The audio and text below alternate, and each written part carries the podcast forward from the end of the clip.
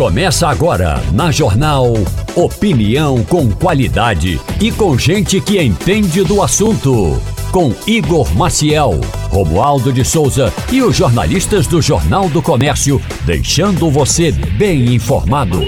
Passando a Limpo.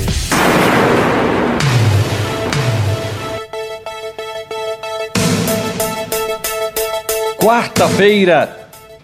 Hoje é quarta-feira, 3 de janeiro de 2024. Muito bom dia para você, meu amigo, minha amiga. Você que nos acompanha aqui na Rádio Jornal, tenha uma ótima quarta-feira, uma excelente manhã desta quarta-feira. Pelo menos aqui em Brasília está chovendo e eu soube que está chovendo também no sertão. Muito bom dia. Bom dia para você, Ciro Bezerra.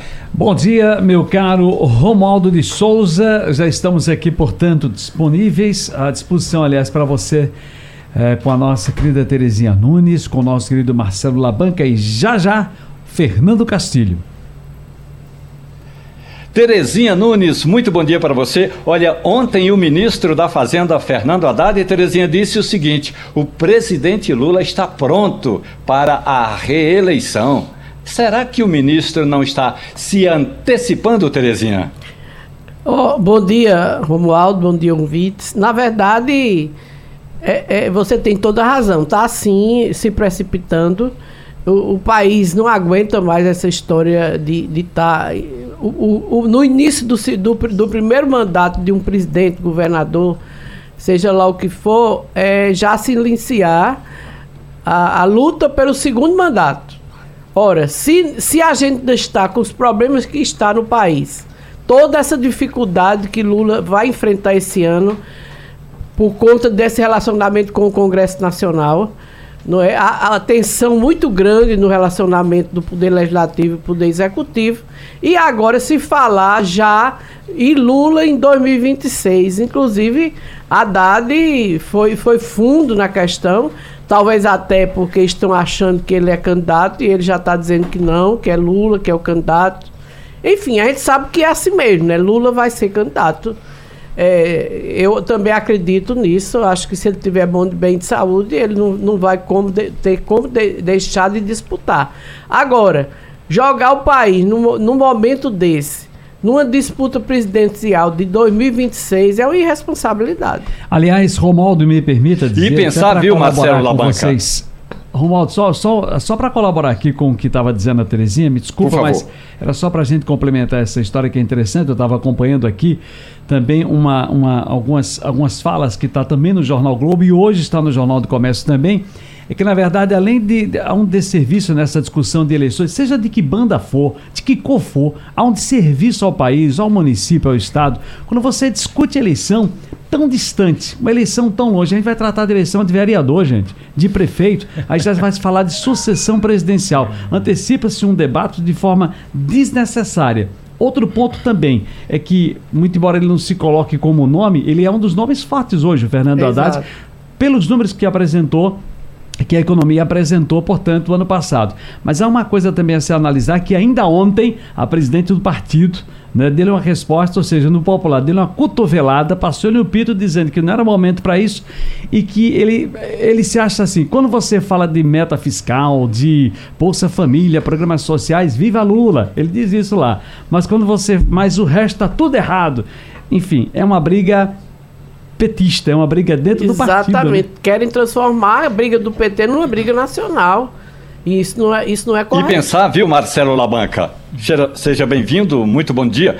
E pensar que essa briga também vai chegar ao Congresso Nacional. Porque tem uma PEC, uma proposta que altera a Constituição Federal e que trata do fim da reeleição e transforma o mandato de prefeito, governador e presidente da República em cinco anos sem reeleição. O presidente do Senado, Rodrigo Pacheco, é a favor. O presidente da Câmara dos Deputados, Arthur Lira, é contra a banca.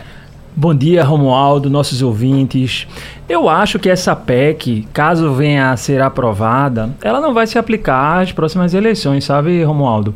Sim. Esses acordos, eles são feitos muito em função das conjunturas de apoio, das articulações políticas entre os partidos, em um processo em curso. Então, é, muito embora qualquer alteração constitucional ela tenha em princípio, não é via de regra, uma aplicação imediata, é muito comum você fazer esse tipo de alteração através de acordos políticos para que isso não seja aplicado nas próximas eleições. Eu digo nas próximas eleições, inclusive presidenciais, o que faria com que, mesmo se aprovada a PEC fosse impedindo reeleição, o que faria com que Lula pudesse ainda assim ser candidato a reeleição. Mas eu queria concordar aqui com o Ciro, viu?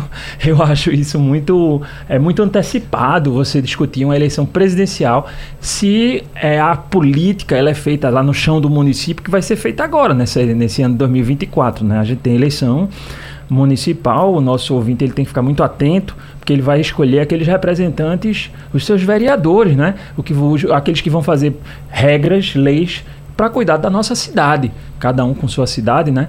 Então é muito importante o olhar do eleitor e o olhar da política ficar mais voltado para as eleições que vão começar agora e não para algo que vai ser feito só em 2026. E o importante, Fernando Castilho, é que eu escrevi no Jornal do Comércio, li a sua coluna hoje no Jornal do Comércio. O importante é o ministro da Fazenda, Fernando Haddad, tem o dever de casa que ainda não está sendo cumprido o déficit, ou seja, o buraco econômico ainda é grande. Castilho. Bom dia, Romualdo, Terezinha, Alabanca, bom dia, ouvintes da Rádio Jornal. Essa conversa, Romualdo, só está no ar porque os números foram muito bons em 2023. Como eu escrevo na coluna hoje, os economistas erraram feio em 21 e 22. Só para você lembrar, é, no começo de 21 se dizia que a economia brasileira ia crescer 0,040%, ela cresceu 3. No começo de 22, no começo de 23 se dizia que ela ia crescer 0,80, ela deve crescer mais de 3. Eu até estou brincando aqui. Hoje os economistas estão dizendo que vai crescer 1,5%. Se eles estiverem certos, a economia brasileira vai bombar e nós vamos passar dos 4,5%. Mas brincadeira à parte, essa conversa toda é porque os números da economia estão bons. E aí o PT sinaliza de que, estando bem hoje, a gente pode falar em reeleição, por exemplo, é, até 2032, 2034. É, isso é típico do PT falar desse tipo de coisa. Se Lula tivesse mal, se Lula tiver, a economia tivesse negativa, Gleisi Hoffmann não se atreveria a falar isso. Tá entendendo? Agora, tem uma coisa na política que é típica do PT. É, é o chamado sentimento do ciúme que é um sentimento que o ser humano cultiva e que não é bom, que não faz bem à saúde. Mas isso é, é da, é, da, é, é da prática do PT. O PT não joga para cima, o PT joga internamente para baixo, porque ele sempre acha que uma corrente vai dominar e vai esmagar a outra corrente. Eu acho que se a gente tivesse acesso a informações sobre a briga intestinal no Partido Comunista Chinês, a gente ia ver como é a coisa. É, então é muito disso. O PT vive disso, gosta disso, tá entendendo? E certamente a presidente do PT né, acorda e vai dormir pensando em, em, como é que chama, e achar que o partido vai ser hegemônico. Tá então, quando surge uma liderança como a Haddad, que é um sujeito que foi construindo um nome dentro da, da, do partido, de respeitabilidade, de um sujeito que não entra em bola dividida, e um sujeito que está entregando o resultado, Aí começa a ver a ciumeira. Isso aflora muito, tá entendendo? O medo do PT é que se Haddad chegasse a vir disputar a presidência, boa parte dessas correntes radicais aí estariam é, condenadas a ficar no, no limbo mesmo. E a, o PT raciocina desse jeito. Agora, paciência, é da natureza do partido orgânico que acha que o teu inimigo não está no adversário político, está no teu adversário de corrente interna. E daqui a pouco, no Passando a Limpo, nós vamos discutir esse programa do governo que está bloqueando os celulares quando eles são roubados, furtados ou você perde o equipamento. Vamos falar com um advogado especialista sobre direito previdenciário. Vamos ouvir o nosso correspondente na Europa, Antônio Martins, que fala de Portugal, trazendo as notícias do momento. E tem também o economista André Falcão. Nós vamos falar, minha gente, daqui a pouco chega a fatura do cartão cartão de crédito. E já está em vigor uma regra que fala exatamente sobre o crédito rotativo, o Passando a Limpo só está começando. A produção é de Germano Rodrigues, trabalhos técnicos, Evandro Chaves e Avanildo Cerqueira. Passando a Limpo de hoje, o nosso Romaldo de Souza comandando direto de Brasília. Temos aqui também na bancada Marcelo Labanca, temos a nossa Terezinha Nunes e também Fernando Castilho. E nós já estamos na linha com o Coronel Jonas Moreno. O assunto, minha gente, é o alerta celular. Como funciona? Quem pode fazer o cadastro? Aliás, Coronel, seja muito bem-vindo. É um prazer ouvi-lo aqui no Passando a Limpo da Rádio Jornal. Nós temos uma discussão em aberto que é exatamente essa questão dos celulares. Já se falou, já se criou fake news, já se discutiu muito roubo, para que serve o furto, para que, quem realmente leva, leva vantagem nisso ou não. Qualquer festa que nós temos, o que mais temos e, e a gente assiste são a, aquela fileirinha de, de figuras, homens e mulheres, que furtam, que levam o celular enfim. E os números que nós apresentamos, pelo menos até o final do ano, são números interessantes com relação aos cadastros para esse tipo de, de, modalidade agora, mas de segurança, que é o alerta celular, o celular seguro. Muito bom dia para o senhor e, por gentileza, suas análises iniciais sobre esse tema. Bom dia, Romualdo. Bom dia aos ouvintes da Rádio Jornal. É, o alerta celular, né, desde 2017 quando nós lançamos, é, ele vem contribuindo bastante né, na, na redução de roubo do, de aparelho aqui no estado de Pernambuco. Além do que, ele permite a devolução do aparelho às vítimas. Né? Para você ter ideia, já foram recuperados mais de 66 mil aparelhos.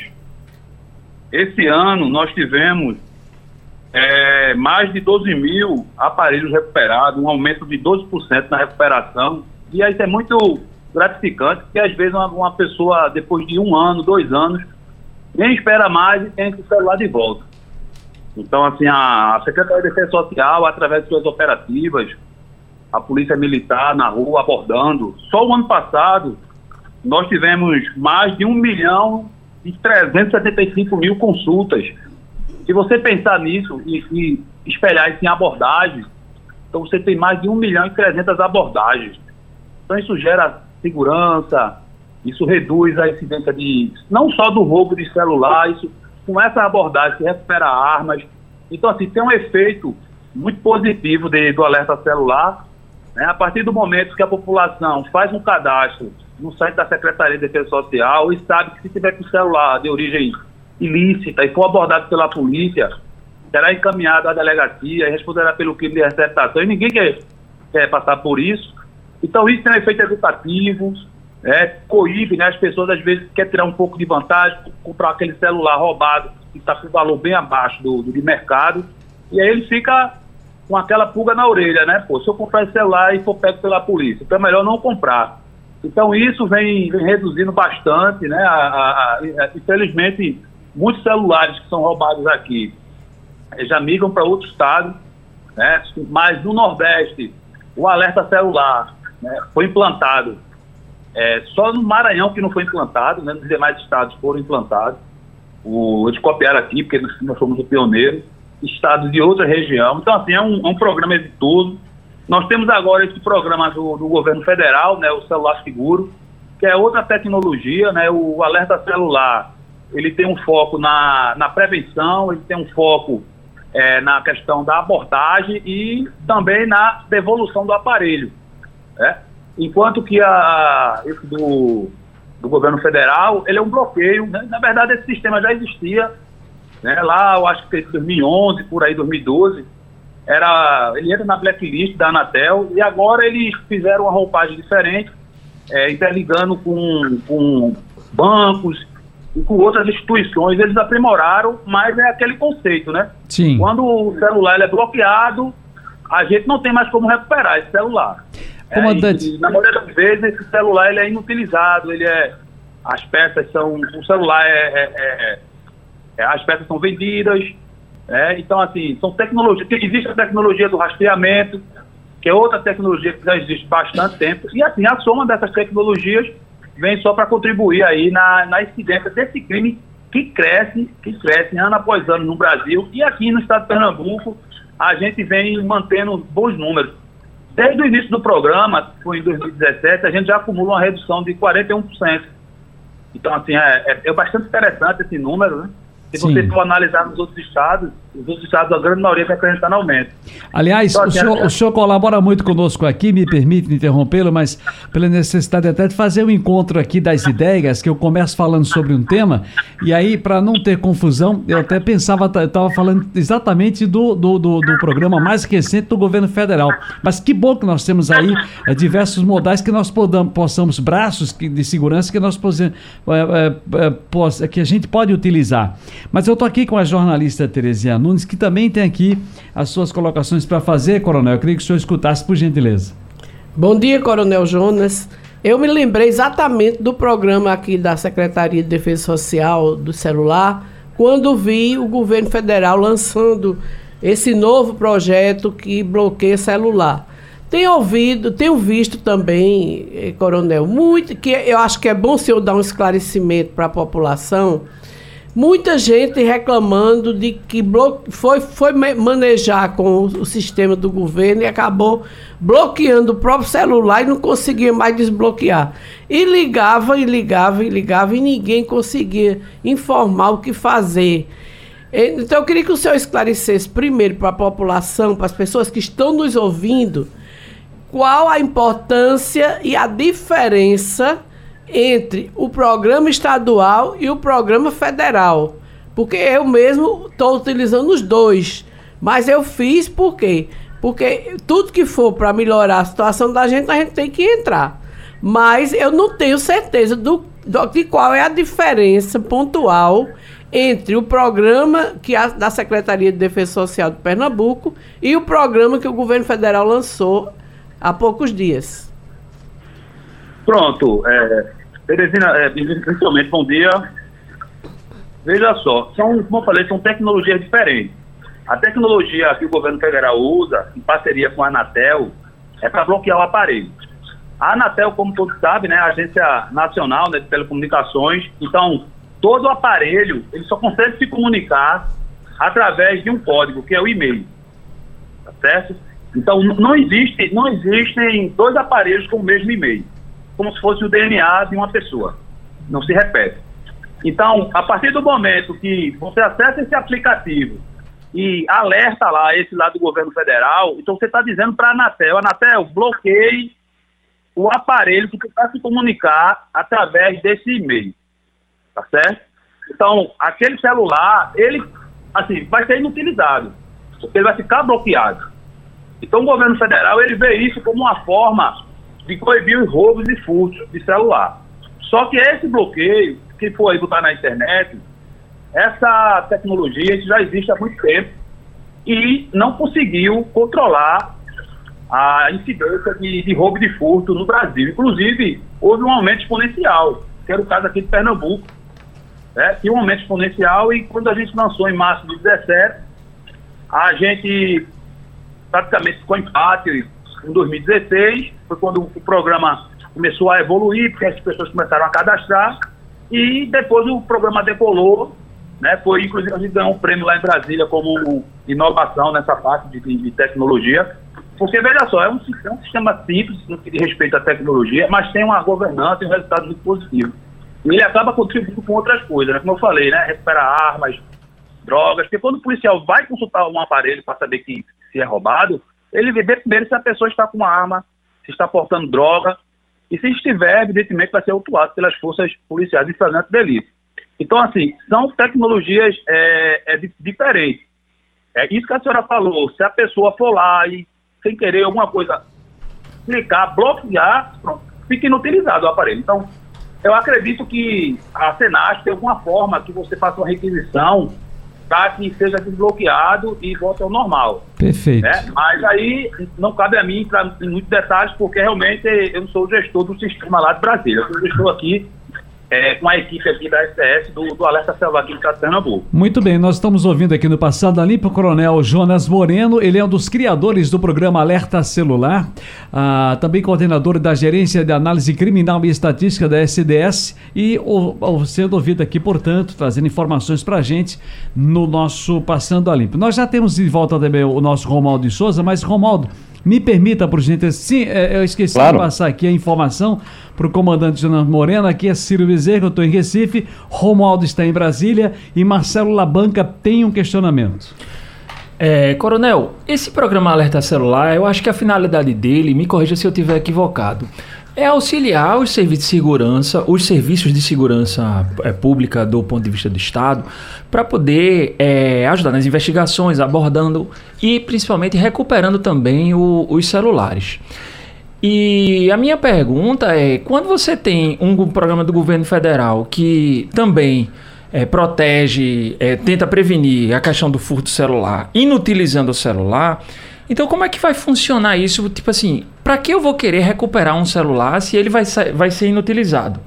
Então, é, vocês estão dialogando também com o serviço federal é, do ponto de vista de proteção ao cidadão que quer usar o celular? Porque, veja, na verdade, se você trabalha, o, o, o trabalhador, ele gasta é, o seu dinheirinho muito suado para poder comprar um celular, às vezes é a única diversão dele. Então, vem uma pessoa furta, ele inutiliza o celular através do programa do governo federal. O ideal mesmo seria ele recuperar o celular. Que quem tem algo roubado, ele quer, ele quer o seu de volta. Então, de que maneira vocês estão trabalhando para poder tentar dar uma solução para o cidadão que tem um celular furtado e que de, repente não quer perder o seu celular, ele quer recuperar o celular? Pronto, boa pergunta. É, o celular, quando ele é, é bloqueado, a possibilidade de a gente recuperar diminui bastante. Primeiro ponto. Segundo, quando a gente recupera e a gente sabe quem é o proprietário, a gente vai fazer essa devolução e esse proprietário, como ele tem o chamado lá no sistema do governo federal, ele vai ter como informar que aquele celular ele, ele recuperou e que, ele, e que seja reativado. Quando eu digo que o celular ele é inutilizado, ele é inutilizado até que as forças de segurança ou que a vítima recupere o celular e informe através do sistema alerta é, é, celular seguro, né, que aquele celular foi recuperado. Né? Então, se ele informa isso, isso chega na Anatel, a Anatel vai, evidentemente, desbloquear. Né? Isso eu digo porque era assim que funcionava o sistema anterior. É, então, assim, vejo que são coisas. É como se fosse um veículo. O veículo está roubado, a polícia recuperou, e aí a gente avisa o Detran que ele não está mais roubado e a pessoa pode circular com o veículo na rua. A mesma coisa é o celular. É, ele, vai sair do alerta do nosso banco de dados da SDS, aqui do estado de Pernambuco, e também essa pessoa vai ter que fazer um procedimento pelo, pelo via Ministério da Justiça, né? É, para informar que aquele celular ele já está com, está com ele, não está mais numa situação de ilegalidade para que ele seja desbloqueado. Ok? Ok. Uh, pois não, o Labanca queria fazer só uma colocação sobre isso. Fernando Castilho, aqui do nosso Jornal do Comércio, uma pergunta para o comandante. Coronel, é, fica muito claro é, esse projeto do governo que, como o senhor disse aí, é, não é mais só uma questão de pegar informação sobre o celular é, na verdade, é tentar inutilizar o celular para que ele não seja utilizado pelo, pelo a pessoa que roubou né, em busca de dados. Parece que esse é o foco do governo. Então, primeiro, você inutiliza porque o cara não vai utilizar aqueles dados. No caso do alerta celular de Pernambuco, você bloqueia mas o, o telefone pode ser recuperado. Então, isso talvez explique o sucesso do programa de Pernambuco. Há uma séria crítica a essa tecnologia do governo é, federal de que é o seguinte, na verdade, esse sistema vai estimular ao crime, a, ao desmanche de celular. Na verdade, que o, qual é o valor do celular hoje? É a tela. Então, na verdade, o que o governo está fazendo, pelas críticas que a gente tem ouvido, é o seguinte: na medida que você bloqueia o celular, que o celular não serve mais, o, o crime pega esse material, é, a, a, tela, e vai é, recolocar como peça de reposição. Mas eu queria uma pergunta aqui para Pernambuco, é o seguinte: é, quando você faz o bloqueio é, no alerta celular de Pernambuco, você inscreve seu telefone, né, independentemente dele ser bloqueado, a possibilidade de recuperá-lo é sempre, porque mesmo que ele seja utilizado, né, agora o que eu queria saber é o seguinte: quando você tem o seu telefone roubado, você liga para a SDS, você bloqueia ou você só vai é, esperar que algum dia esse telefone seja recuperado numa blitz e aí você recupera ele. A minha dúvida é essa: se é, cadastrando no, no, na SDS, você bloqueia seu celular imediatamente. Isso é verdade ou não? Excelente pergunta, Romualdo. Veja só, na verdade, o sistema do alerta celular aqui de Pernambuco, em nenhum momento ele bloqueia o aparelho. O que acontece é que a gente deixa o infrator, o receptador, andar, andar livremente com esse aparelho e um dia a polícia vai abordar, porque existem orientações dos comandantes dos batalhões, que quando se abordar uma pessoa, depois que verificar que a pessoa está armada, está com droga, verificar o celular. Então, em nenhum momento há o bloqueio, como há no, nesse sistema do governo federal. Porque se a gente bloqueia, fica mais difícil de recuperar. Então, na verdade, a gente tenta reeducar a população na medida que existem vários exemplos de conhecidos que foram atuados em flagrante, foram conduzidos à delegacia. Então aquela pessoa diz, olha, eu não quero esse celular não, porque você não tem nenhum documento, não tem nenhuma nota fiscal, porque fulano que eu conheço já foi levado para a delegacia, está respondendo por um processo. Eu não quero passar por isso. Então, assim, tem um efeito educativo. Como eu falei, mais de 66 mil foram é, recuperados, né? Mais de 66 mil aparelhos foram recuperados.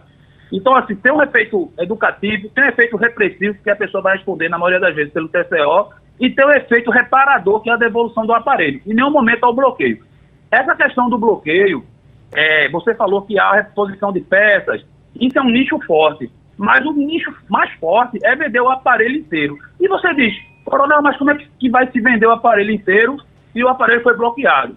Existem, existem mecanismos, que eu não posso entrar em muito detalhe aqui, é, que eles conseguem ludibriar esse sistema esse bloqueio. E, na verdade, o que acontece é isso. Né? Existem mecanismos que eles conseguem é, driblar isso. Infelizmente, isso no estudo quando eu fiz do programa, quando eu, eu fiz o estudo em dezembro de 2016 e apresentei ao então doutor Anjo Gioia, que era o secretário de Defesa Social, tudo isso eu já relatei, as tecnologias que existiam de rastreamento, essa dificuldade que esse programa do governo federal tinha porque realmente é, é, é uma briga de tecnologia, entendeu? Muito bem. Queremos agradecer aqui ao Coronel Jonas Moreno. Falamos aqui sobre como funciona e quem pode fazer esse cadastro do alerta celular. Eh, comandante, muitíssimo obrigado. Um grande abraço para o senhor e felicidades. Obrigado, obrigado, Ciro. Fica com Deus aí a todos. Nós já estamos com o advogado especialista em direito previdenciário, Eliseu Leite e nós vamos falar agora sobre novas regras para a aposentadoria. Eliseu Leite, muito bom dia, muito grato pela gentileza. Tudo bem? Bom dia, Romualdo. Tudo bem? Inicialmente desejo um feliz 2024 para você, para os companheiros de bancada e para todos os ouvintes da Rádio Jornal. Um prazer. Para todo, para todos nós. Nós estamos aqui com Fernando Castilho, com Terezinha Nunes e com o advogado eh, Marcelo Labanca. Eu queria ouvir a opinião de Castilho, que aliás tem escrito, viu, Eliseu Leite, exatamente sobre essas novas regras. Castilho. Bom dia, doutor Eliseu. É, tem uma coisa que está chamando muita atenção dos segurados do INSS, é a questão do tempo da regra de transição. É, há uma enorme frustração das pessoas quando comparecem ao INSS porque normalmente eles são é, informados de que vão precisar mais de um ano, ou de mais seis meses, ou vezes mais de dois anos. É, é sempre bom esclarecer sobre isso, que isso, isso é um período, como a palavra de transição, parece que vai entre 27 e 32. Mas é, como é que é isso aí? Quando uma pessoa é, vai procurar uma agência do INSS e descobre isso, é, tem alguma forma dele é, contestar? Não, né? Ele vai ter que cumprir aquele pedágio porque isso foi estabelecido na Armada Previdência. É isso mesmo? Perfeito. Veja, as regras que foram alteradas, que estão na regra de transição para esse ano, dizem respeito, dizem respeito às aposentadorias por tempo de contribuição. Essa pontuação aumenta a cada ano. O ano passado, a mulher precisava de 90 pontos e o homem de 100 pontos. O que é isso? 30 anos de contribuição, no mínimo, para a mulher, 35 para o homem, somando a idade, acessa a pontuação. Esse ano passou para 91 para as mulheres e 101 para os homens. Isso vai progredindo, como você bem falou, até 2028 para os homens, quando a pontuação será 105, e até 2033 para as mulheres, quando a pontuação será de 100 pontos. O que é, muito importante? Você analisar o direito adquirido.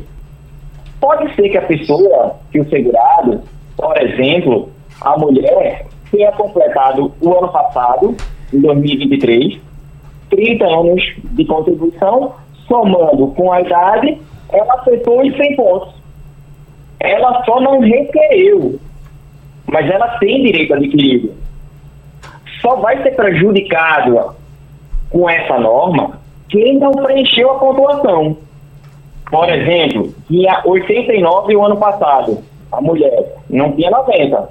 Esse ano ela vai ter que preencher 91. Mas se ela preencheu a pontuação, ela tem direito a solicitar. Nós estamos conversando com o advogado especialista em direito previdenciário, Eliseu Leite. Vamos ouvir agora, viu, doutor Eliseu? Eu gostaria de ouvir a, a, uma pergunta do jurista Marcelo Labanca, e aí daqui a pouco eu também queria já antecipar uma pergunta que é a seguinte: vale a pena antecipar a aposentadoria? Mas vamos primeiro ouvir o Marcelo Labanca. É, obrigado, Romualdo. Eliseu, tudo bem? Muito importante seus esclarecimentos aqui para os nossos ouvintes da Rádio Jornal, principalmente para aqueles que é, têm uma certa dificuldade de entender o chamado direito adquirido. Reformas de previdência sempre acontecem, né? Desde que eu me entendo por gente, é, se fala reforma da Previdência, inclusive quando me perguntam quando eu vou me aposentar, eu, eu sempre respondo, se um dia eu me aposentar, porque são, são tantas alterações, muda tanto, muda tanto. É. E as mudanças elas não são simples, principalmente para o trabalhador. Para quem é da área do direito, já não é simples, né? Se você não é especialista na área previdenciária. Então, advogados existem muitos, mas existe o advogado previdenciarista. Esse é que é o específico para poder atender as demandas e, a, e, responder, atender a sociedade é, do ponto de vista das regras de transição e de direito adquirido.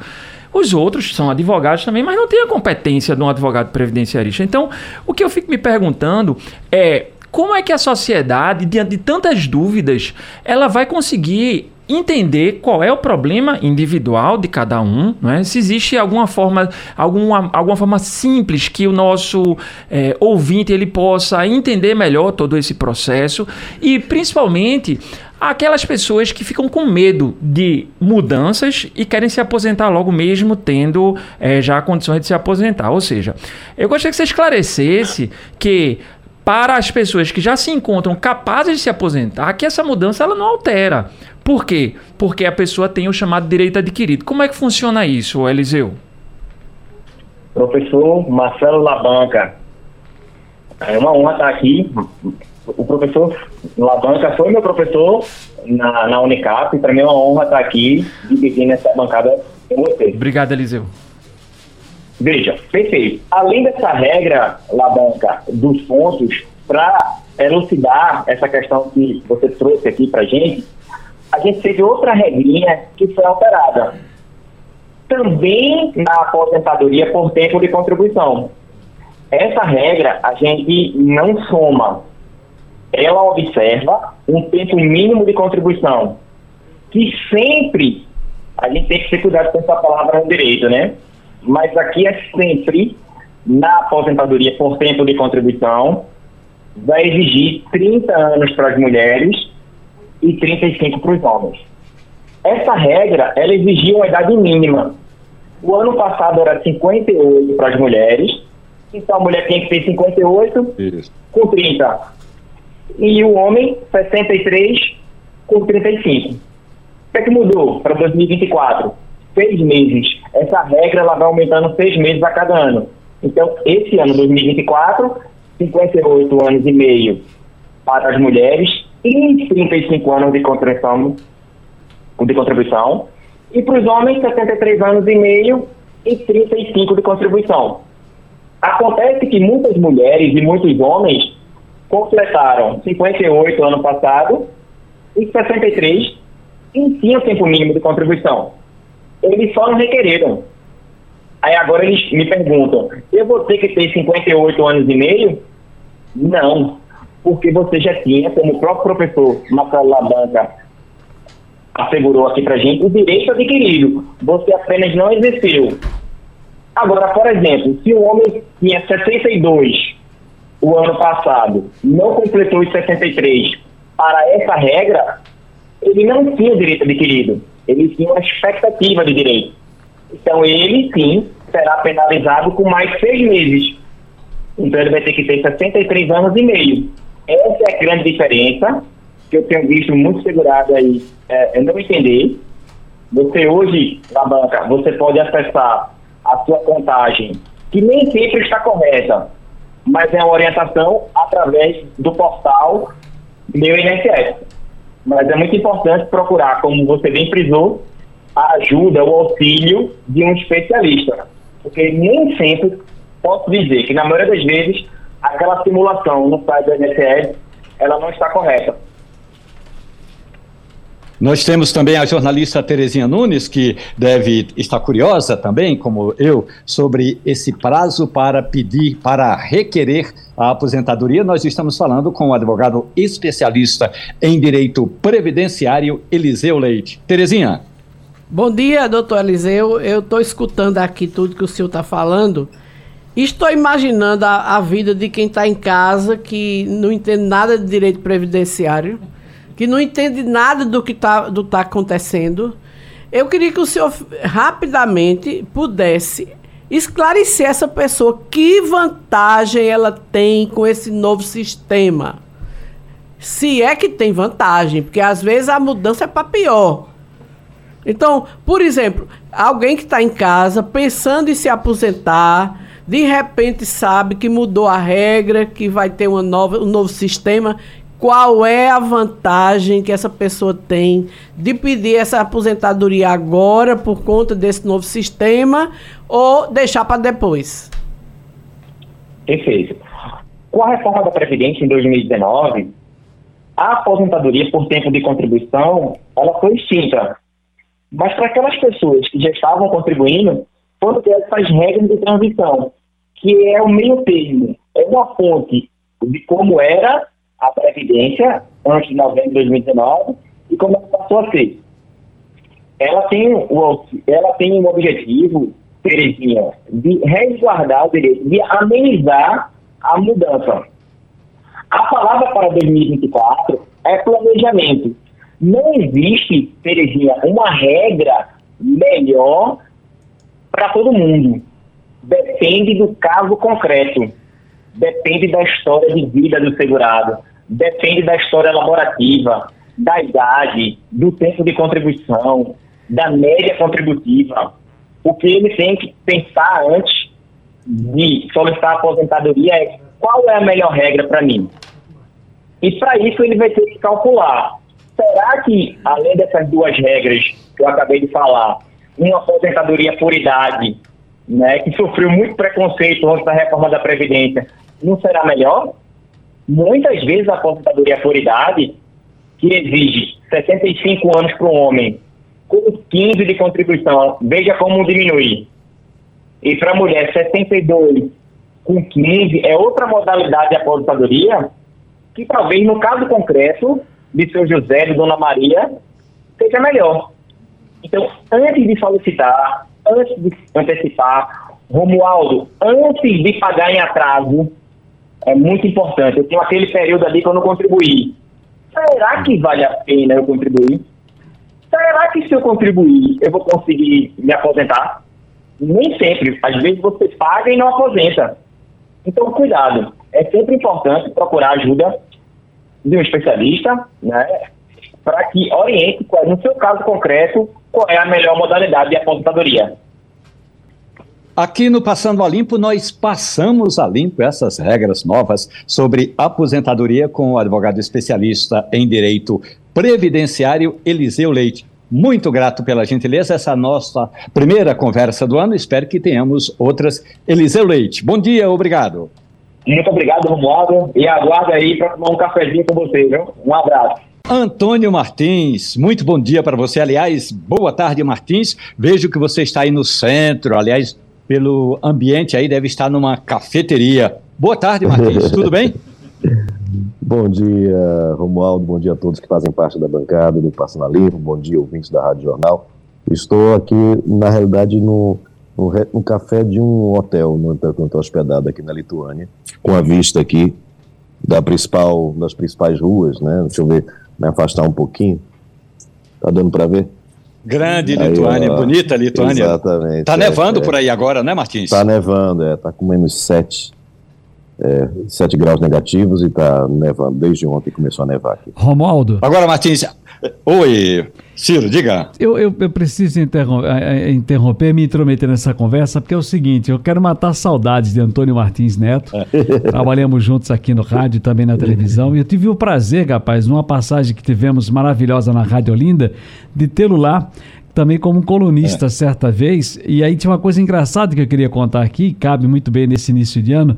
Martins, para você, família, feliz ano novo. E aí quando a gente ia gravar, Martins ia gravar, o filho dele era bem pequenininho ainda, e Martins, Martins dizia para mim, bom dia, Ciro Bezerra, e, eu, e o menino fazia assim, seu Bezerra, bom dia, seu Bezerra. Era assim, Martins? Exatamente, Ciro, que coisa boa falar com você agora, nesse, um nesse iníciozinho de ano, né? Um abraço grande para você, exatamente isso, seu Bezerra. Bom dia, seu Bezerra, ele ficava me imitando.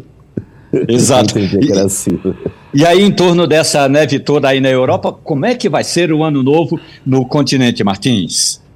Olha, com certa incerteza, Romualdo, porque é, o que acontece? Há uma expectativa em relação, por exemplo, à economia, né? Um ponto muito importante. Há uma, uma certa incerteza se o Banco Central vai cortar juros ou os juros ou não. Os juros estão altos aqui para a tradição europeia, né? E, e, isso tem desestabilizado um pouco. Os mercados já abriu hoje com essa, essa, essa dúvida e também com a projeção é, de, é, pelo menos, de menos inflação, né? o que cria essa expectativa de que iriam diminuir os juros. Mas até agora não houve nenhum sinal muito claro. Há, há uma expectativa de que a inflação caia pela metade entre 2000 e 2023 2024, 5,7% em 2023 para 5,4% em 2023 para 2,7% em 2024. Por outro lado, não há, não se espera um crescimento muito grande da economia, não é? Há, há, uma, uma expectativa de que 2023 feche com 0,6% de crescimento e 2024 tenha um, um crescimento de 0,8%, o que é baixo. E aí vamos levar para o, nossa, a nossa, o nosso país aí mais próximo, né, que é Portugal. Portugal, a OECD agora mesmo diminuiu a expectativa de crescimento, né, de 2% para 1,3%. Uma dependência ainda muito grande do turismo, com as exportações ainda em baixa. Então, assim, no ponto de vista econômico, é esse o cenário. Uma incerteza, mas pelo menos com a inflação caindo, que é o que aumenta o poder de compra da população e quem sabe isso não gere também um pouco mais de movimento na economia. Mas quem está guerra, pode não, pode falar. Não, é quem está doida para tomar, doida no sentido louca, querendo é, tomar banho de chuva, ou quem diria, ou como diríamos nós lá no interior de Pernambuco, é, é, sentir a neve caindo na pele é a jornalista Terezinha Nunes. Terezinha que gosta muito de engravatar, que é a nossa neve mais próxima. Agora nós vamos falar com Antônio Martins, Terezinha, que está na Lituânia, Terezinha. Oi, Martins, bom dia. Martins, eu vi essa, é, ontem, se eu não me engano, mais um caso de violência contra brasileiros em Portugal né? E dois jovens que foram atacados por outro grupo de jovens portugueses, dois jovens brasileiros. É, e a gente está vendo que a coisa está assim meio que fugindo do controle, não é? E eu queria saber de você se da última vez que falamos para cá houve alguma evolução dessa questão de tentar se evitar esses casos de violência contra os brasileiros. Também está havendo já denúncia de que os brasileiros não estão conseguindo lugares nas empresas portuguesas pelo simples fato de serem brasileiros. Então é uma coisa preocupante que a gente sabe que precisa de um, um chega para lá que deve ser dado talvez com o Itamaraty em relação com o relacionamento com o governo português, mas enfim, é uma coisa preocupante. Realmente o caso desses dois rapazes foi incrível e a gente não pode deixar essa coisa continuar dessa forma, não é, Martins? Alô, é, desculpa, mas o meu áudio não chegou aqui por completo, mas eu entendi mais ou menos a sua pergunta. Eu não sei se o pessoal está tá me ouvindo bem. Tá. É, mas é o seguinte, de fato não houve nada concreto, né? nenhuma atitude, nenhuma medida nada que a gente visse de concreto. O que houve foi o, o ministro das Relações Exteriores dos Negócios Estrangeiros né, de Portugal, que fez no Brasil, João Cravinho, disse que era um caso, isso era um caso isolado, que a população brasileira era bem-vinda em Portugal. É, só que, em certo ponto, esse tipo de falar, esse tipo de expressão é, resolve muita coisa, porque é uma, uma, uma expressão diplomática, ok? A gente sabe que um, diplomaticamente somos bem-vindos em Portugal, mas o que está acontecendo é, sim, uma série de ataques que não é só brasileiros. Esse último caso aí, quando digo assim, não é só pelo fato de serem brasileiros. É pelo fato de serem brasileiros, mas também tem outras camadas nessa, nessa violência. É um casal gay, né? então tem uma questão de homofobia, e é um casal negro, tem uma questão de racismo. Então, quando a gente tudo isso, é muito mais ainda preocupante. É, a gente vê também é, essa, essa, esse ataque a brasileiro, algumas vezes atrelado à misoginia, né, que, que o ódio às mulheres, o fato de serem mulheres e brasileiros que estão em pior situação. Então tem que ser feito alguma coisa, né, porque a coisa está escalando. Antônio Martins, é, Antônio Martins, eu não sei se você está me ouvindo bem, é Ciro, me permita interrompê-lo. Eu, não, eu acredito que o seu microfone aí deve estar, tá, é, ele deve ter entrado da sua roupa aí, que está abafando é, o, o, áudio não. O discurso da extrema-direita é contra os imigrantes, é contra os brasileiros, é contra os negros é contra as mulheres. Isso é muito grave. Inclusive tem brasileiros apoiando esse tipo que é mais surreal ainda. Mas a gente tem que começar a ter uma, algumas atitudes mais enérgicas uma reação mais enérgica do próprio governo. Então, o, o, o, me, me, permita aqui, Avanildo, segura um pouquinho que eu vou tentar ajustar aqui com, com, com o nosso querido Evandro Chaves e eu devolvo para você, Romaldo, e a gente vai aqui trocando ideias com a nossa bancada, enquanto o nosso Evandro Chaves, o Chaveirinho, vai ajustar ali o áudio do nosso querido Antônio Martins, lá direto da Lituânia, traçando também seus comentários a respeito lá de Portugal. E tem um detalhe interessante que tem, pelo menos essa é uma história, viu, Marcelo Labanca? Eu não sei qual é o time que você torce, mas ontem estava escutando a resenha esportiva e tem um pernambucano nesse conflito da Rússia com a Ucrânia. Chama-se Dino, o zagueiro do Fluminense, que está sendo pleiteado por um time da Ucrânia ou por um, e também está sendo convidado a se transferir para a Rússia. E aí finalmente disseram o seguinte: Bom, temos um pernambucano nesse conflito da Ucrânia com a Rússia, da banca. Olha, lá em casa, papai educou todo mundo muito bem, né? Eu torço pelo Esporte Clube do Recife, o Glorioso. Você perguntou, eu tô respondendo, viu, Romualdo? Claro. Mas conflito por conflito, que isso aqui não gere motivos de conflito, né? Porque a última coisa que a gente espera no início do ano é confusão por conta de time, por conta de política. É, agora, essa questão de, de. Aí você falou da questão da, da guerra, né? Essa guerra é. da Rússia com a Ucrânia, que a gente pensou que ia ser resolvida rapidamente ela está se postergando durante o tempo, né? Não sei se, é, se você tem essa mesma impressão. Ontem eu vi uma reportagem que falava que o Zelensky ele dependia para sobreviver da própria guerra. Então ele fomentava. Quando você observa a relação dele com outras potências que também são alimentadas ou se alimentam de conflitos, aqui eu falo especificamente daquelas que produzem materiais bélicos, então isso faz sentido, porque na verdade ele busca apoio em quem pode lhe apoiar para também não ajudar, mas se ajudar. Na hora que eu dou um apoio a você, na verdade eu estou me ajudando. Eu não sei se, se Martim já voltou aí.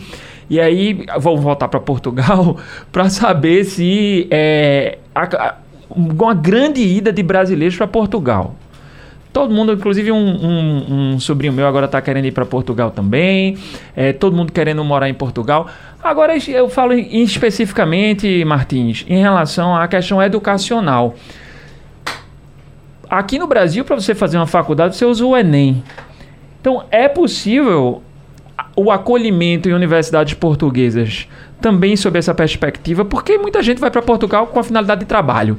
Mas aqueles que querem estudar, né? Existe alguma condição especial para brasileiros, a possibilidade do uso do Enem, por exemplo, para acessar universidades é, portuguesas? Como é que está sendo visto isso nessa, nesse campo educacional aí em Portugal? Em Portugal, na verdade, na Litu, você está na Lituânia, né? Mas em Portugal. Um abraço, Martins. Sim, sim, lógico. Abraço, Labanca. Veja, é, existe sim uma facilidade muito grande, há um bom tempo já, que o Enem é, é aceito como é, exame de entrada nas principais universidades portuguesas. O, Portugal tem cada vez mais alunos portugueses nas universidades, desculpe, alunos brasileiros nas universidades. É, o que acontece é o seguinte: existe um, a princípio, estudante estrangeiro e fora da União Europeia, ele, em algumas universidades, ele vai pagar mais do que um estudante da União Europeia. Então, muitas vezes, um aluno brasileiro que vem para estudar em Portugal vai pagar duas, três vezes mais o que paga um estudante português. O que ele pode fazer é, quando chegar aqui, pedir um estatuto de igualdade, que é um acordo existe em brasileiros e portugueses, que você, em Portugal e Brasil, que você pode pedir o mesmo estatuto de igualdade de um cidadão português e passa a pagar a mensalidade de um português. Então, se a pessoa vem de imediato com a nota do Enem, entra na faculdade, vai ser cobrada, obviamente, a propina, como eles chamam aqui, né, a, a, a mensalidade ou o, o, o, custo da universidade, vai ser pagado, vai ser cobrado duas ou três vezes mais do que um português. Mas ele pode dar entrada nesse documento, Estatuto de Igualdade, e aí ele volta a ter, ou melhor, ele passa a ter o mesmo direito de um estudante português.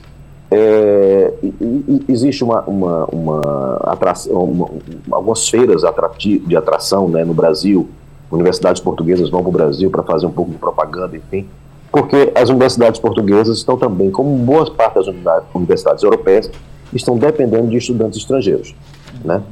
Então, é o, e aí nesses, nesses lugares também onde tem acontecido alguns casos de xenofobia, como a gente tinha comentado um pouquinho antes, que é, é uma coisa que, que, que melhorou muito também para os estudantes brasileiros é o seguinte, é que no início do ano o governo brasileiro conseguiu fazer um acordo com o governo português e a, a escala de notas que são diferentes no Brasil e em Portugal, no ensino médio, agora elas estão é, igualadas. Tem agora uma tabela que iguala automaticamente. Então não precisa mais daquele reconhecimento de você chegar, entregar todo o currículo do ensino médio para saber se a pessoa tem ou não as notas iguais, não. Automaticamente já sabe se a pessoa tem a ficha 19, vamos dizer, que é bem famosa no Brasil quando você termina o segundo grau, já está atrelado também aqui ao, segundo, ao, ao, ao, segundo grau português. Então, isso são só algumas facilidades. Vamos esperar agora também alguns acordos na área do ensino superior para reconhecimento de profissões e de cursos. Pronto, nossa oportunidade aí, não é, Castilho? A gente que já tem é, cursos por aqui, quem sabe a gente completa o nosso doutorado lá na Europa. Fernando Castilho. Bom dia, Martins. Feliz em ver e ouvir você. Olha, eu queria saber como é que está é, dentro da economia portuguesa esse ano, né, essa questão da moradia.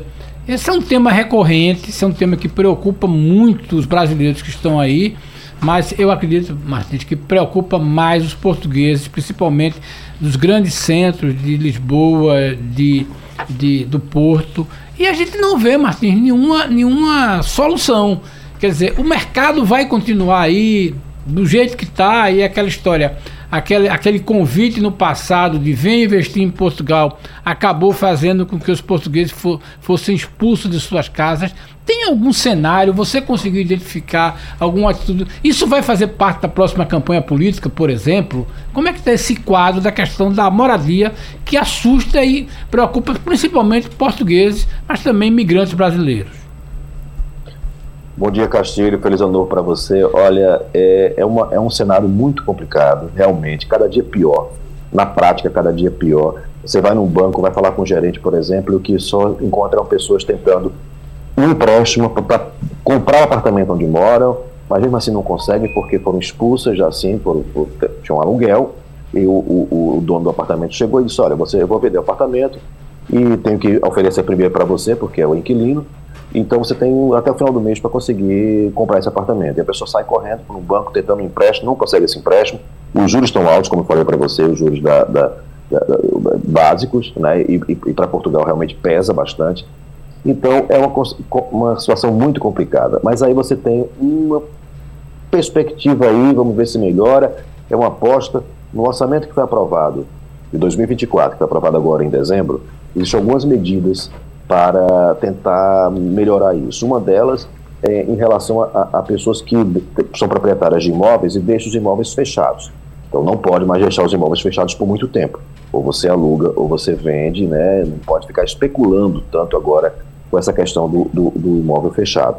Né? Existem algumas medidas nesse sentido também para garantir que, as, que, que a, a, a, a por exemplo, a a renda, né, a mensalidade, o, o aluguel não suba drasticamente, porque, por exemplo, recentemente um, um, um, um, restaurante muito famoso aqui, popular, mas muito famoso e muito, e muito antigo, teve o aluguel que subiu de um, dia para o outro de 1.500 euros para 11 mil euros. Não foi de 1.500 euros para 3 mil euros, para 5 mil euros, foi para 11 mil euros o, restaurante vai fechar. Né? Então, esse tipo de coisa que está completamente desregulado. Né? Então, o governo vai ter que, que, que tentar mediar essa situação, porque tem muita gente de fora chegando com muito dinheiro, muita especulação, comprando prédios inteiros, esperando que a coisa melhore aí para poder investir, para vender de novo. Tem prédios perto da minha casa que já foram pedidos três, quatro vezes, não fizeram nada até agora. Né? Então, e, e, as pessoas foram expulsas daquele local. Então, isso é, é muito grave. Vamos ver o que, que se, se, as medidas que estão no orçamento 2024, que foram aprovadas no ano passado, se elas é, surtem efeito. E com certeza isso vai ser o grande tema da campanha. Isso e a questão da migração vai ser a grande, a grande questão da campanha de 2024. Eu ainda não sei como é que se pede um café coado na Lituânia, mas sei que uma panqueca de batata você vai pedir assim: eu quero uma bulvinai blinai. Panqueca de batatas, eu espero que você tenha uma ótima tarde. Um abraço, Antônio Martins. Obrigado, querido. Meu amigo, minha amiga, o cartão de crédito tem novas regras. A gente fica falando o tempo todo, a fatura vai chegar, a fatura logo chega. Agora, as regras novas editadas pelo Conselho Monetário Nacional vão ser destrinchadas agora nessa conversa com o economista André Falcão. Muito bom dia, André. Tudo bem? Muito bom dia. Bom dia aos ouvintes. Olha, nós estamos aqui, André, com o advogado Marcelo Labanca, com o jornalista Fernando Castilho e com Terezinha Nunes, que vai começar essa conversa com você, falando de novas regras do cartão de crédito, justamente porque agora o Conselho Monetário Nacional limitou os juros do rotativo do cartão de crédito Terezinha Nunes. Bom dia, André. É, eu queria que você me explicasse. Eu estou aqui hoje muito do ponto de vista do ouvinte. Quem está nos ouvindo agora, explicasse de uma forma clara o que vai, o que está acontecendo com o rotativo do cartão de crédito. Porque as pessoas ficam ouvindo noticiário, especialistas, etc., e ficam confusas, afinal, o que vai acontecer. Além de que, um tema econômico, sempre as pessoas veem de, de bandinha assim, só os especialistas que realmente se aprofundam. Então, eu queria saber de você, André, qual é, para quem está ouvindo agora o nosso programa, qual é a diferença do antes para o de hoje? O que foi estabelecido a partir de hoje? Excelente. É, primeiro, vou falar o que não mudou, né? Que às vezes gera uma confusão, as pessoas estão confundindo juros de rotativo com parcelamento sem juros, não tem nada a ver, tá? Então, aqueles juros parcelados sem juros, aquela compra que você faz em duas, três, dez vezes sem juros, não mudou. Tá? Isso aí não mudou em nada. O que está sendo alterado agora pelo governo é aquela opção de parcelamento no rotativo. O que é isso? Né? Quando você tem a fatura, por exemplo, de 10 mil reais, e você paga só 300 reais, mil reais, você está automaticamente entrando no rotativo, que é aquele juros que o cartão de crédito cobra você para fazer esse parcelamento. Então é um crédito, é uma dívida que você está assumindo com uh, o cartão de crédito porque você não conseguiu pagar a fatura toda. E antes, até ontem, né, que a mudança foi hoje, esses juros podiam chegar até 300% ao ano. Era muito abusivo, muito alto. O que é que mudou? Esse encargo agora, esses juros, que pode ser cobrado quando você parcela a fatura de cartão de crédito, tá? Está é, tá limitado agora em 100%, contando com tarifa, juros, tudo. Ou seja, se você, naquele exemplo que eu dei, tem 10 mil de dívida no cartão de crédito, você não consegue pagar. É, essa dívida pode ir até 20 mil reais, vai dobrar, 100% ao dobro, né? É, mas ela não pode ultrapassar isso aí pela, pela nova regra, pela nova lei agora. Antes ela podia triplicar, quadruplicar, enfim. Ela, ela vai ter um limite agora, continua um, um muito elevado, mas foi reduzido. Bem, não sei se ficou claro, mas a gente está aqui disponível para tirar outras dúvidas. Claro. Tem um detalhe interessante que é com relação a. Você falou que o parcelamento, quem compra parcelado vai poder continuar comprando parcelado, desde que o cartão de vida, claro, não é isso, André? Exatamente. Esse parcelamento sem juros lá do lojista, né, quando você vai comprar online ou na presencial, é uma, é uma operação uhum. feita com o lojista. Quem está arcando com aquilo ali, em grande parte, é o lojista, né? Que está dando uma taxa maior, é, ele recebe também parcelado, então, isso aí não foi mudado. Teve até uma, uma discussão, porque é, alguns nomes do Banco Central achavam que o fato de existir um parcelamento sem juros, que é uma coisa muito brasileira, né? tem muito aqui, mas não tem em outros lugares, é, efetivava o consumo desempreado e um comportamento aí que acaba gerando mais dívidas. Mas isso aí pode ser mudado no futuro, mas até agora, hoje, não há mudança nenhuma. Continua disponível o parcelamento sem juros. Ok? Mudou apenas Fernando... o, o parcelamento rotativo. Claro. Fernando Castilho. Bom dia, André. É, eu tinha uma curiosidade para saber qual é a sua opinião se essas novas regras elas estimulam a oferta de crédito, por exemplo, bancos que, que operam nessa linha de, de receber é, mais os juros do que a fatura, eles vão continuar ofertando, concedendo esse crédito né? Aquele caso você vai chegar numa loja e o cara te dá um cartão de crédito e vender a roupa. Mas, ou se isso vai ser um elemento de restrição aí por parte dos grandes bancos. O sentimento que eu tenho, André, é que os grandes bancos, os cinco grandes, os oito maiores bancos brasileiros, já cortaram, restringiram mesmo a ampliação do cartão de crédito. Isso vai restringir ainda mais. Qual é a sua opinião sobre isso? Compartilho da sua opinião, da sua visão. É, quando você coloca um teto, um, um preço limite, né, qualquer preço limite que você coloca na economia, vai ter limitação de oferta. Então, o que eu quero dizer? Se o banco estava lucrando com aqueles juros de 300%, 400%, é, é, um negócio era lucrativo para ele, ele estava ofertando mais cartão de crédito e era mais fácil para o público conseguir o cartão de crédito, então um limite mais alto.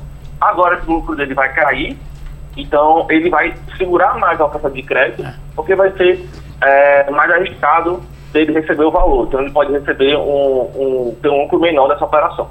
Ou seja, eu quero dizer, deve sim ter uma restrição de crédito, restrição de oferta de cartão de crédito e redução do limite dado. Né? Claro que isso não vai afetar todo mundo, né? mas pode afetar alguns bancos pequenos, até os grandes mesmo, que vão pensar duas vezes antes de ofertar um cartão de crédito é, é, para qualquer um que não tem um histórico de, de, de crédito bom. Né? então, um, um, pagante pode ser mais arriscado. Né? Aquele, aquele do Serado, por exemplo, na né? história de crédito, isso vai ser muito mais analisado na minha visão. Né? ou seja, tem um lado positivo aí, a medida vai amenizar a bola de neve do juros atrativos, que era 340%, para limitar em 100%. É, mas ainda é um juros bastante elevado, então não resolve totalmente esse problema. E ao mesmo tempo que vai limitar o crédito. Vai ter menos gente tendo acesso a cartão de crédito. É, agora a preocupação inquietante é essa informação do economista André Falcão. Claro que vai haver uma redução de crédito. Nós vamos ouvir agora o jornalista, o advogado Marcelo Labanca. Um detalhe interessante, não é, Labanca? Também tem muita judicialização com relação a esses débitos. Tem muita gente que não paga e vai para a justiça. Marcelo Labanca.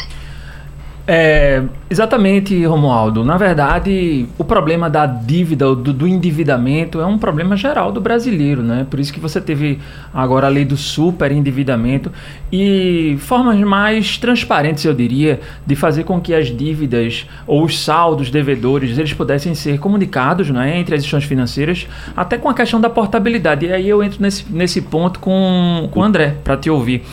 É, se na verdade aquela história de você vender a sua dívida, ela seria válida também para essas dívidas de cartão de crédito, ou seja, você poderia fazer uma portabilidade para alguma outra instituição que tenha interesse em receber esse esse teu saldo devedor. E uma curiosidade, né? Porque a gente fala em é, redução, né? Castilho mencionou aqui a questão de que isso poderia afetar a oferta de crédito geral. Mas veja, André, a gente está falando uma redução que ainda assim permite que a operadora ela tenha 100% de lucro. Então veja, é, veja assim, o, o, o, grau de absurdo que a gente estava lidando. A gente estava lidando com, com juros de acima de 400% em alguns casos, né? E agora reduziu para 100%. Então agora é o seguinte, a regra ela só vai poder ter 100% de lucro. Só você não acha isso muito, não? Não, o emprego ainda é bastante elevado. É, mas é natural que, que tenha redução de, de crédito de toda forma, porque então, é uma queda considerável da mesma forma. 100% ainda é muito, mas antes estava 400. É o que eu estava falando, né? O lucro da, da operadora vai reduzir, o lucro do cartão de crédito vai reduzir e, consequentemente, ele vai pensar duas vezes antes de apertar o, o crédito para as pessoas. Então, deve ter uma redução sim, mas concordo contigo que ele vai ser elevado. Aí, sobre o primeiro ponto, é, sobre a portabilidade, eu, eu, vejo que é um movimento que o Banco Central está tentando fazer, principalmente o Banco Central, através do Open Bank, que quer fazer essa portabilidade de dívida. É, eu vejo como muito positivo. É, de fato, a dívida do cartão de crédito não tem comparação, é a mais cara que existe. Fica ela e o, e o, o cheque especial de competindo entre qual é a pior dívida para o consumidor, para o planejamento financeiro da, do consumidor. É, mas aí eu vou dar, enquanto isso não está engrenando ainda, acho que deve sair, mas eu não tenho uma previsão. Eu acho que eu, vejo o Banco Central trabalhando nesse sentido, mas não vejo nada concreto ainda disponibilizado. O que é que eu dou de sugestão? É, faça essa oportunidade de você mesmo, que eu quero dizer com isso. Se você tem opção de crédito no seu banco, você pode pegar um crédito pessoal e dar aquela dívida do cartão de crédito que é abusiva, que é absurda de alta, e pegar um crédito mais barato. Na verdade, na verdade, eu recomendo sempre para quem me pergunta, conversa comigo, meus clientes, é, se ele está nessa situação, é, não, não faça o, parcelamento no cartão de crédito, no rotativo. Você pega um, um crédito pessoal, um consignado, enfim, outros tipos de crédito, e daquela parcela inteira, a fatura inteira, e fica com a dívida, mas uma dívida mais barata. Né? Então, sempre há essa opção de fazer isso. Claro que nem todo banco oferece um crédito atrativo, mas normalmente o crédito pessoal do banco é muito mais barato. Então está girando em torno de 5%, 8% ao mês e acaba sendo mais barato do que 100% ao ano. Né? Bom, nós conversamos com o economista André Falcão, passando a limpo exatamente essa história toda, não é, André? Sobre crédito rotativo, sobre as novas regras para o cartão de crédito. Eu gostaria de agradecer a sua gentileza de estar aqui conosco no Passando a Limpo e também dizer o seguinte: o Brasil precisa, minha gente, de ter uma educação financeira. André, muito grato pela gentileza. Feliz ano novo. Até mais.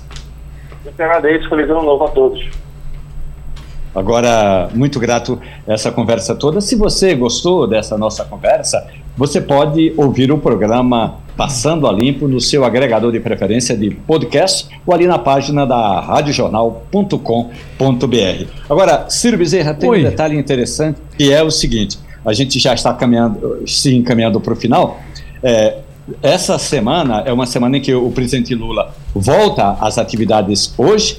Lula grava hoje à noite uma participação em um programa de televisão que vai ser votado no domingo à noite. Lula convidando as pessoas de Brasília, convidando as autoridades. Eu soube que o presidente mandou ligar para todos os 27 governadores. A gente já sabe até que um deles, que é o Ibanez Rocha, justamente aqui do Distrito Federal, não vai estar no dia 8 de janeiro, na próxima segunda-feira, no que o governo federal está chamando de celebração da democracia. E eu gostaria de ouvir a opinião da, da jornalista Terezinha Nunes exatamente sobre essa história de Lula fazer, juntamente com o presidente do Congresso Nacional e o, e o presidente do Supremo Tribunal Federal, essa festa da democracia, Terezinha?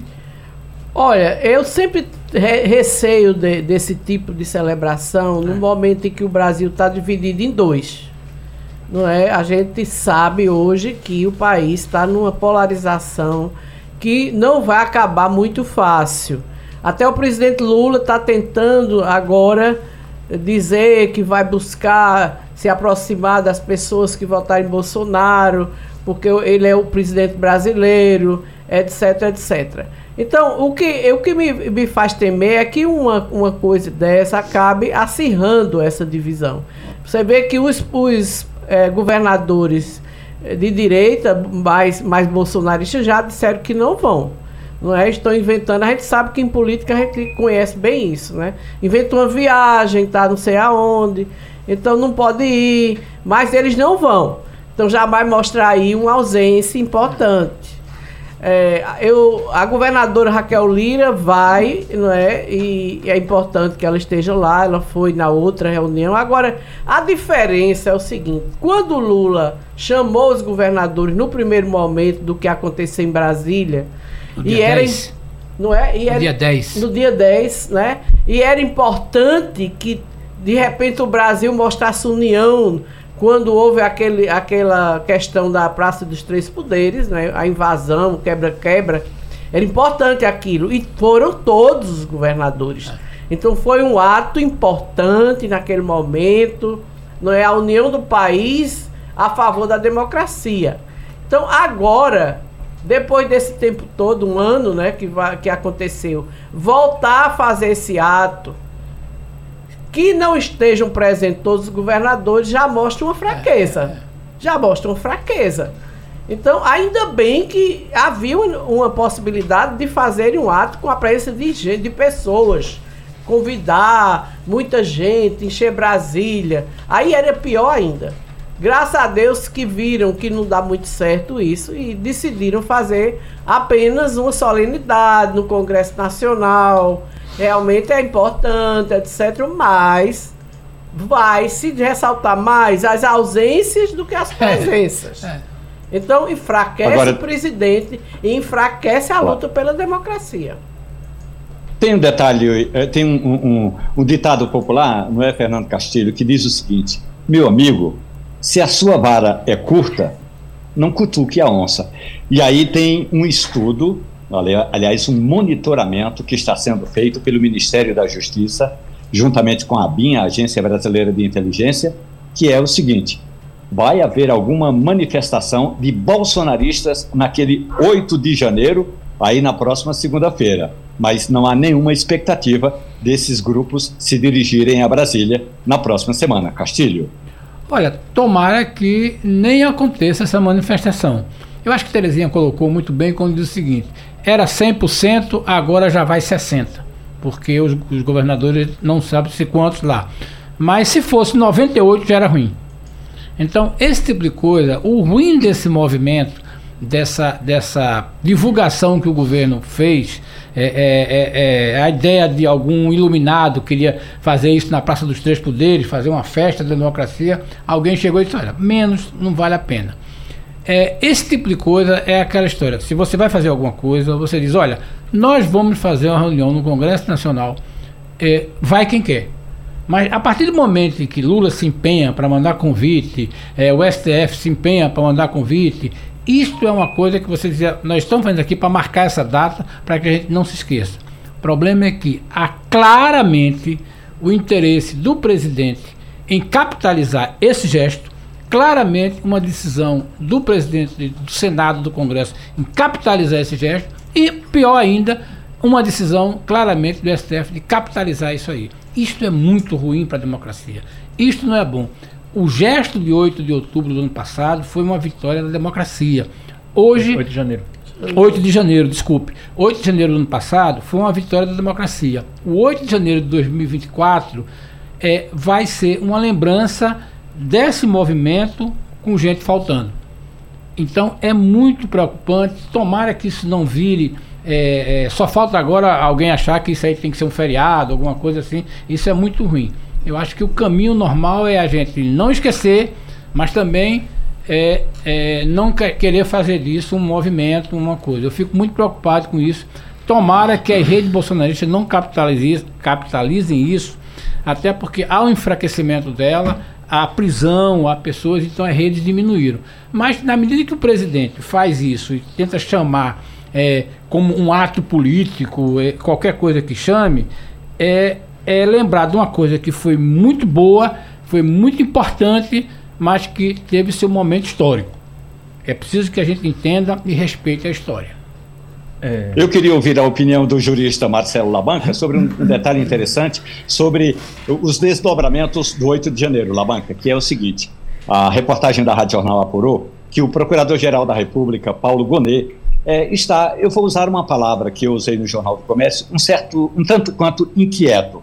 É que nem sempre o Ministério Público Federal, claro, tem sido chamado nos desdobramentos dos inquéritos que estão no Supremo Tribunal Federal e que tratam do envolvimento das pessoas que foram na Praça dos Três Poderes no 8 de janeiro do ano passado participar daquele quebra-quebra. Está correto o procurador Labanca? Eu acho que isso tende a mudar, não é, Romualdo? Com a mudança do próprio procurador-geral. O procurador-geral do. O anterior procurador-geral, ele era um tanto quanto, digamos assim.